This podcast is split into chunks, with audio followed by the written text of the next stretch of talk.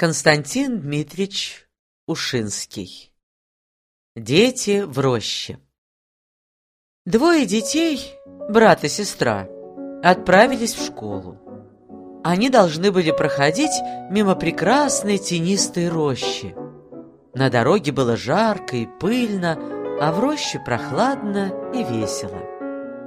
«Знаешь ли что?» — сказал брат сестре. «В школу мы еще успеем». В школе теперь душно и скучно, а в роще должно быть очень весело. Послушай, как кричат там птички. А белок-то, белок сколько прыгает по веткам. Не пойти ли нам туда, сестра? Сестре понравилось предложение брата. Дети бросили азбуки в траву, взялись за руки и скрылись между зелеными кустами под кудрявыми березами. В роще Точно было весело и шумно. Птички перепархивали беспрестанно, пели и кричали. Белки прыгали по веткам, насекомые суетились в траве. Прежде всего дети увидели золотого жучка. «Поиграй-ка с нами», — сказали дети жучку. «С удовольствием бы», — отвечал жук, — «но у меня нет времени» я должен добыть себе обед. «Поиграй с нами!» — сказали дети желтой мохнатой пчеле.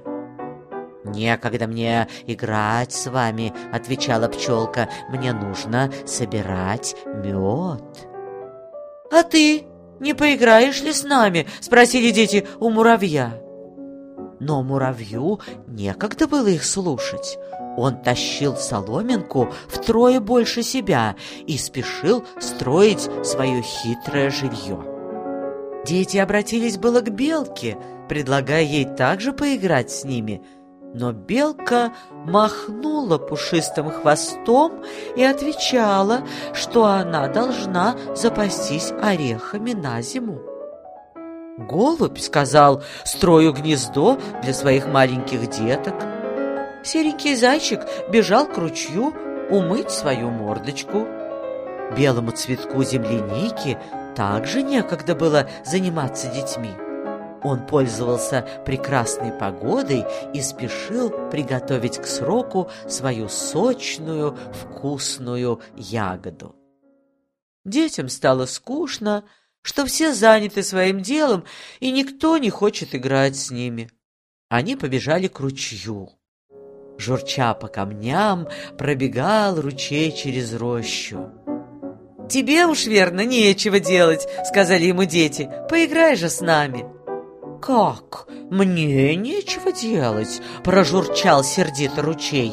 «Ах, вы ленивые дети, посмотрите на меня. Я работаю и днем, и ночью, и не знаю ни минуты покоя. Разве не я пою людей и животных? Кто же, кроме меня, моет белье, вертит мельничные колеса, носит лодки и тушит пожары? «О, у меня столько работы, что голова идет кругом», — прибавил ручей и принялся журчать по камням. Детям стало еще скучнее, и они подумали, что им лучше было бы пойти сначала в школу, а потом уж, идучи из школы, зайти в рощу. Но в это самое время мальчик приметил на зеленой ветке крошечную красивую малиновку. Она сидела, казалось, очень спокойно и от нечего делать насвистывала привеселую песенку. «Эй ты, веселый запевала!» — закричал Малиновки мальчик. «Тебе-то уж, кажется, ровно нечего делать. Поиграй же с нами!» «Как?» — просвистала обиженная Малиновка. «Мне нечего делать? Да разве я целый день не ловила мошек, чтобы накормить моих маленьких малюток? Я так устала, что не могу поднять крыльев» да и теперь убаюкиваю песенкой моих милых деток.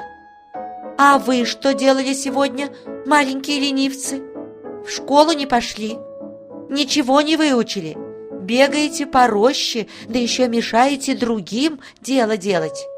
Идите-ка лучше, куда вас послали, и помните, что только тому приятно отдохнуть и поиграть, кто поработал и сделал все, что обязан был сделать.